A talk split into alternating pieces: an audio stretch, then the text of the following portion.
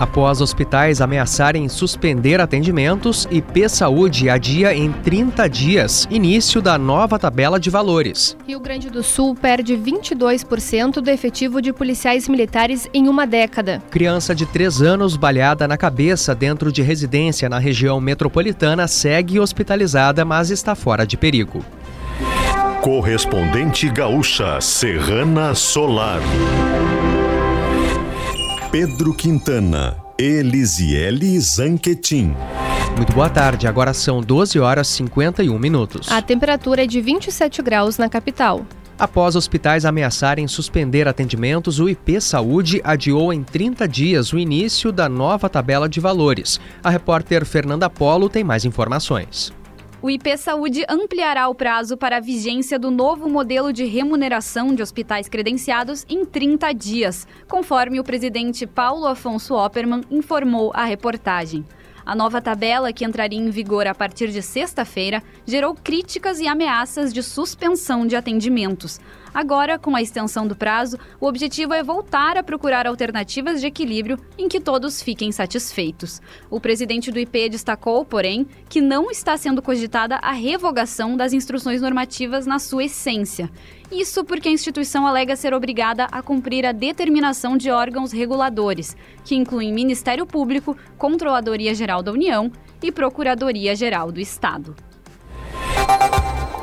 Temperatura de 27 graus em Porto Alegre, 24 em Caxias do Sul, 28 em Santa Maria, 26 em Pelotas e em Rio Grande e 25 graus em Passo Fundo.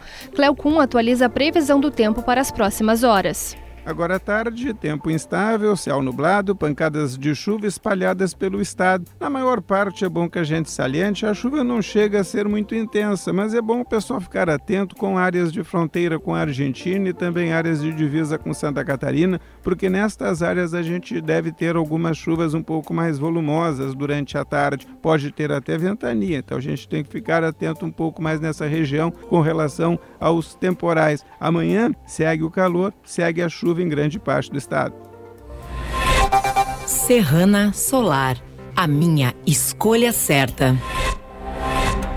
O Rio Grande do Sul perdeu 22% do efetivo de policiais militares em 10 anos. Os dados estão no raio-x das Forças de Segurança Pública divulgado hoje. Em 2013, o Estado possuía 23 mil brigadianos. Dez anos depois, o efetivo caiu para 17.900, uma redução de 22,5%.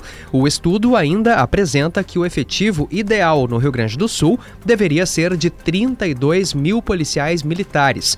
Já o efetivo da Polícia Civil cresceu cerca de 17% no mesmo período, chegando a 6.500 agentes e delegados, incluindo peritos. A menina de 3 anos, que foi atingida por um tiro na cabeça em Alvorada na madrugada de hoje, segue hospitalizada na UTI pediátrica de um hospital da região metropolitana em observação, mas fora de perigo. Conforme a polícia, homens passaram atirando pela rua Fernão Dias, no bairro Formosa, e um dos disparos disparos feitos por uma pistola 380 atingiu a criança, que estava dentro de casa. O pai nem a mãe dela possuíam antecedentes criminais, e a suspeita inicial é de que os tiros não tinham um alvo definido. O local é ponto de tráfico de drogas. A polícia analisa imagens e busca identificar os atiradores. Até o momento, ninguém foi preso. Três pacientes foram resgatados de uma clínica clandestina em Taquara, no Vale do Paranhana, nessa manhã. O local fica próximo à RS S-239. De acordo com a polícia, eles viviam em situação degradante em uma estrutura de madeira e sem banheiro. Uma pessoa foi presa em flagrante por maus tratos e retenção de documentos. Sete suspeitos foram mortos em confronto com a polícia do Rio de Janeiro nessa manhã durante uma mega operação em favelas. Dois policiais ficaram feridos e cinco pessoas foram presas. Escolas foram fechadas e mais de 20 mil alunos estão sem aulas. 15 linhas de ônibus deixaram de circular popular. De acordo com a polícia, o objetivo é capturar líderes de uma facção criminosa que promove a maior parte dos conflitos armados e tentativas de expansão territorial na região. Ainda nesta edição, escolas municipais de Porto Alegre vão receber 85 milhões de reais em reformas. Segundo dia de greve do transporte coletivo em Esteio, tem ajustes no sistema oferecido por empresas de ônibus. O seu sistema fotovoltaico com a distribuidora que cuida de você. Conheça os benefícios da escolha certa com a Serrana Solar. Cerca de 50 moradores da Ilha do Pavão, em Porto Alegre, bloquearam a BR-290 rumo ao interior do estado, logo após a ponte do vão móvel do Guaíba no final dessa manhã. A manifestação começou pouco antes das 11 horas e durou cerca de 30 minutos. Eles colocaram fogo em pneus e pedaços de madeira, o que causou congestionamento na saída da capital. O motivo do protesto é a constante falta de luz desde os temporais ainda do ano passado. A rodovia já está liberada. Agora em Porto Alegre, 28 graus, 12 horas 56 minutos. Serviço. O segundo dia de greve dos transportes coletivos em Esteio tem ajustes no serviço oferecido por empresas de ônibus. A paralisação é organizada pelos rodoviários da Real Rodovias e da Aviação Hamburguesa. O ajuste partiu de uma exigência da Procuradoria-Geral de Esteio, que solicitou à Aviação Hamburguesa que informasse as linhas exatas e grades de horários disponíveis durante a greve. Os usuários podem acessar a grade no site da empresa. Na Real Rodovias, assim como ontem, não operam os itinerários que fazem o transporte intermunicipal entre Esteio, Sapucaia do Sul e São Leopoldo com destino a Porto Alegre. Só estão saindo ônibus que fazem o trajeto de Esteio à capital.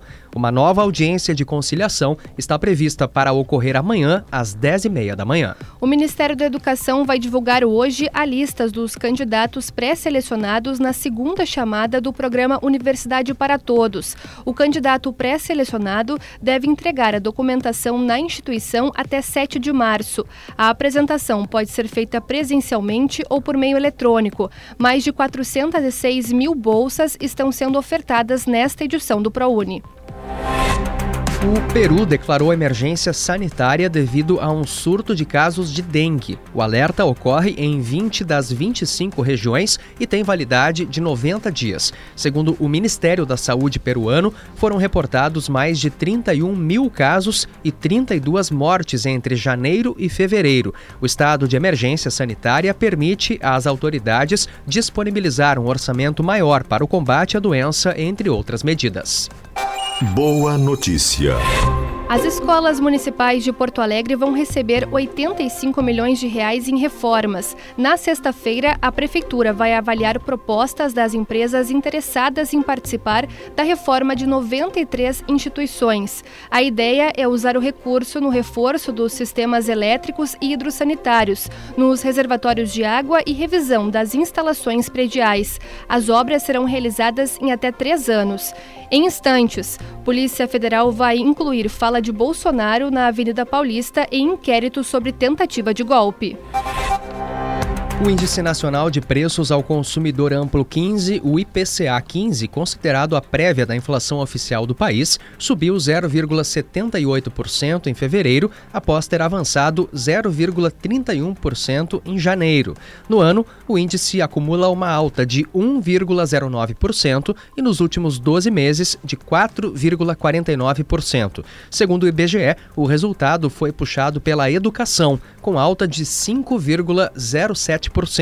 O mês de fevereiro costuma ser influenciado por uma alta sazonal no grupo por conta dos reajustes escolares. Os números vieram abaixo das expectativas do mercado financeiro. Uma comissão especial da Câmara dos Deputados analisa hoje a extensão de benefícios tributários a igrejas. O texto da proposta de emenda à Constituição está pronto para ser votado e tem amplo apoio. Na prática, a PEC garante a templos religiosos o benefício de não pagar tributos indiretos, como na conta de luz.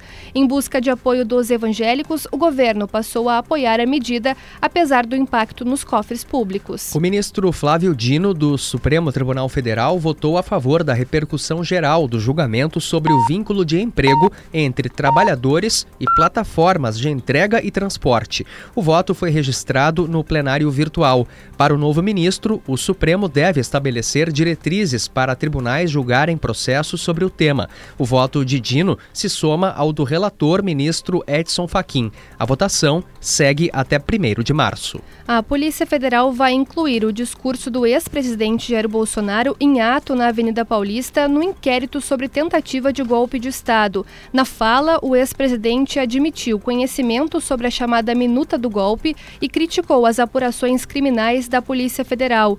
Em seu depoimento à polícia, Bolsonaro ficou em silêncio diante das perguntas dos investigadores.